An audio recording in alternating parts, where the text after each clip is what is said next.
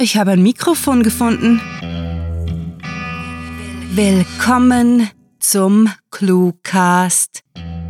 Wöchentlich neue Hörgeschichten aus allerlei Genres, die euch immer und überall grandiotastisch unterhalten. Besucht uns auf cluewriting.de und entdeckt Literatur in kleinen Happen zum Lesen und durch den Gehörgang. Und jetzt viel Spaß mit der Kurzgeschichte.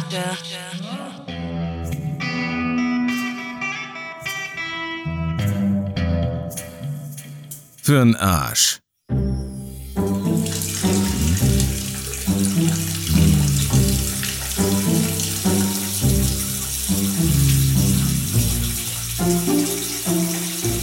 Marco, wie ihn seine Kunden nannten, starrte die kuriose Konstruktion an und verzog das Gesicht. Eigentlich hieß er mit Nachnamen Markovic, weshalb sich das Pseudonym Marco geradezu anbot. Als einer der Top-Freelancer in seinem Bereich hatte er einen Decknamen auch unbedingt nötig. Schließlich taten international gesuchte Profikiller gut daran, ihren echten Namen möglichst selten auszusprechen.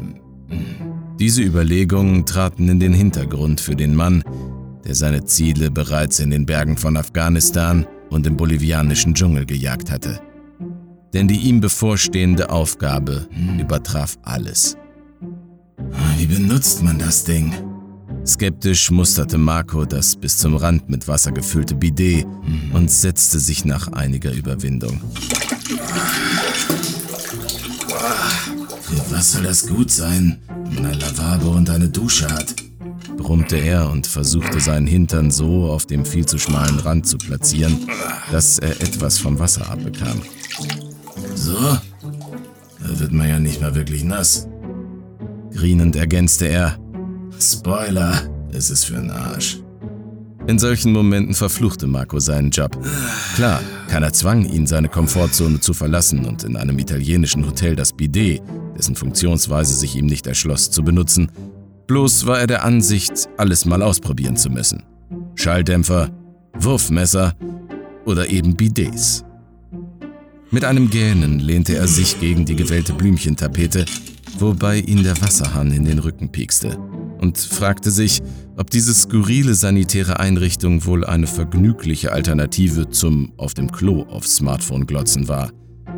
Der Gedanke ans Smartphone veranlasste ihn, das Gerät aus seiner Hosentasche zu klauben, den Entsperrcode einzugeben und sich abermals sämtliche Informationen zum aktuellen Auftrag in Ruhe anzusehen.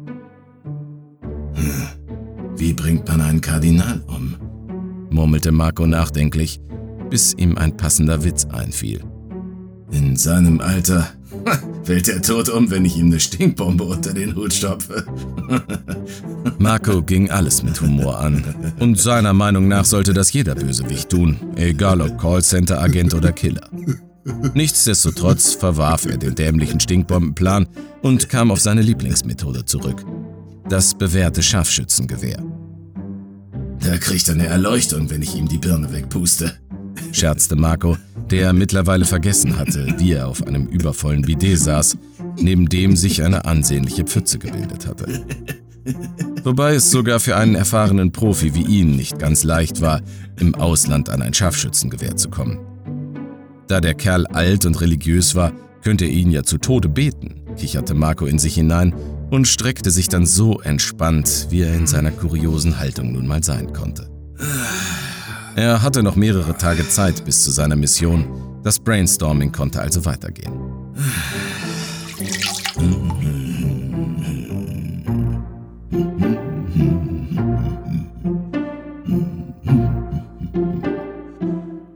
Es klopfte an der Zimmertür und Marco wurde aus seinen kreativen Träumereien gerissen. Wäre vor Schreck beinahe vom Bidet gefallen. Verdammt, was zum Henker! Mister, tönte der Portier in gebrochenem Englisch. Hier ist ein Paket für Sie. Ich sitze auf dem Bidet, blaffte Marco dermaßen laut, dass es das gesamte Stockwerk hören konnte. Stellen Sie es bitte einfach ins Zimmer. Selbstverständlich, entgegnete der Portier durch die Tür, schloss auf und platzierte das Paket. Einen erfrischenden Abend, Sir, meinte er, ehe die Tür wieder zuging. Erfrischend, nuschelte Marco leicht verwirrt. Dafür wäre eine Badewanne besser geeignet als diese infernalische Po-Falle. Allerdings gab es keine. Murrend stand er auf und schlurfte mit triefendem Hintern aus dem Bad, um sein Paket zu holen. Brainstorming hin oder her, am Ende lief es stets auf Gift, seine aus Pragmatismus bevorzugte Methode hinaus. So hatte er sicherheitshalber schon mal ein Fläschchen von seiner Lieblingsseite im Darknet bestellt. Seufzend ließ sich Marco mit seinem Päckchen wieder auf dem Bidet nieder, was immer noch besser war, als gar nicht zu baden. Immerhin wurden die Pobacken nass. Erneut ergoss sich ein kleiner Wasserfall auf die Fliesen und er fragte sich, wie um alles in der Welt Leute so ein Ding benutzten, ohne die Sinnflut herbeizuführen. Zudem war es verdammt schwer, seinen Allerwertesten auch nur halbwegs tief genug in die schmale Öffnung zu quetschen. Blöderweise kam dieses Ding nicht mit einer Bedienungsanleitung, die Aufschluss geliefert hätte. Vorsichtig öffnete er die Verpackung und nahm den kleinen Flakon hervor, dessen Inhalt einen Kardinal in den Himmel befördern würde. Wieso machte er sich einen Kopf über verschiedene Mordarten? In der Regel orderte er das vermaledeite Zeug sowieso jedes Mal, bevor er sein Ziel überhaupt studierte. Langsam aber sicher begann ihn sein Job zu langweilen. Bald musste Abwechslung her, sonst ödete ihn das Ganze eines Tages vollends an. Marco schwor sich für das nächste Ziel eine etwas andere Methode zu wählen. Sprengstoff vielleicht. Müde erhob sich der Profikiller, schnappte das Handtuch und trocknete seinen Allerwertesten, um dann zur Zahnbürste zu greifen. Durch das offene Fenster drang der Klang einer Kirchenglocke in das Bad. Eine angenehme Begleitmelodie zum Zähneputzen, befand Marco. Er versuchte das Gebimmel mitzusummen, verschluckte sich nahezu an der Zahnpasta und musste einen heftigen Brechreiz unterdrücken. Angewidert spuckte er die Brühe ins Becken und wusch sich eilig den Mund aus. Jetzt nur noch gurgeln, danach konnte er sich endlich hinlegen. Er stürzte das winzige Fläschchen mit der Mundspülung in einem Zug und suchte vergebens nach einer zweiten Portion. Immerhin schmeckte das Wässerchen einigermaßen, dachte er sich, als er es nach dem Gurgeln herunterschluckte. Es dauerte einige Sekunden, bis sein Blick auf das leere Giftfläschchen in seiner Hand fiel. Hm? Seine letzten Worte konnte niemand hören. Ist doch alles für den Arsch.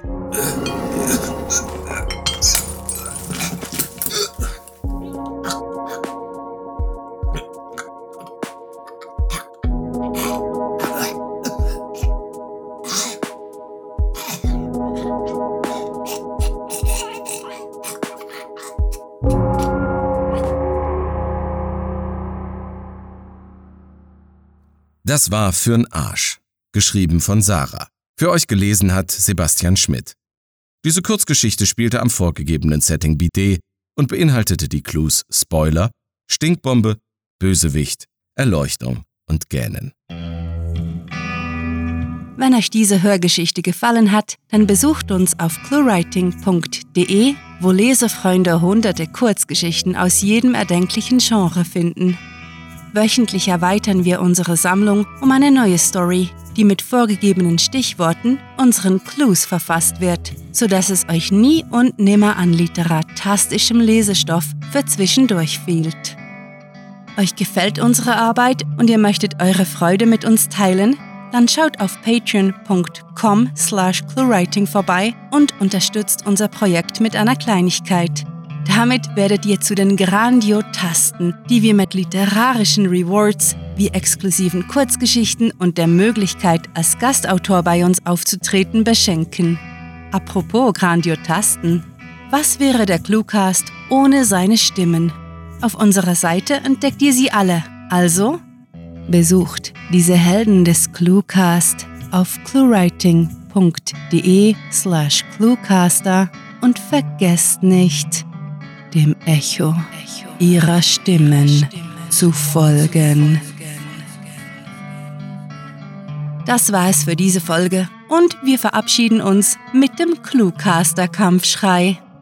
Mit fantastiliardischem Dank fürs Zuhören und den besten Wünschen. Eure Cluecaster.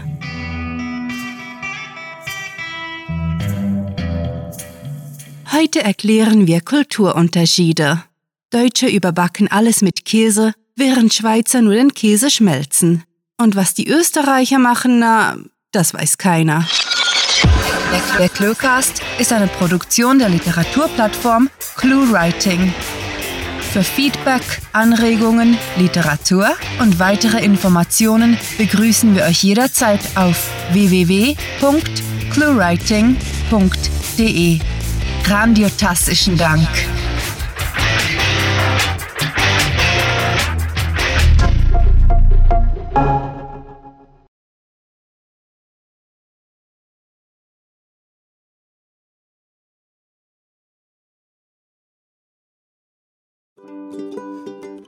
Marco, wie ihn seine Kunden nannten, starrte die kuriose Kunden.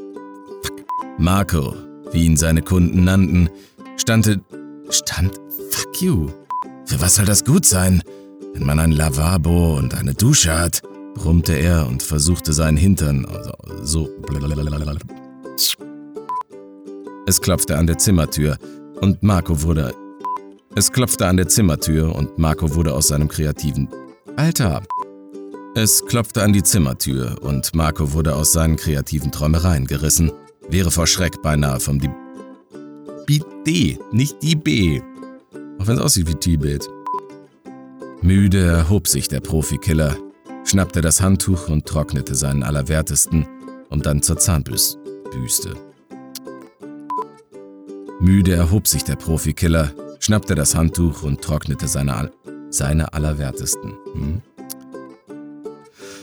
Ich hätte es lieber doch nicht nochmal probieren sollen, aber jetzt, ne?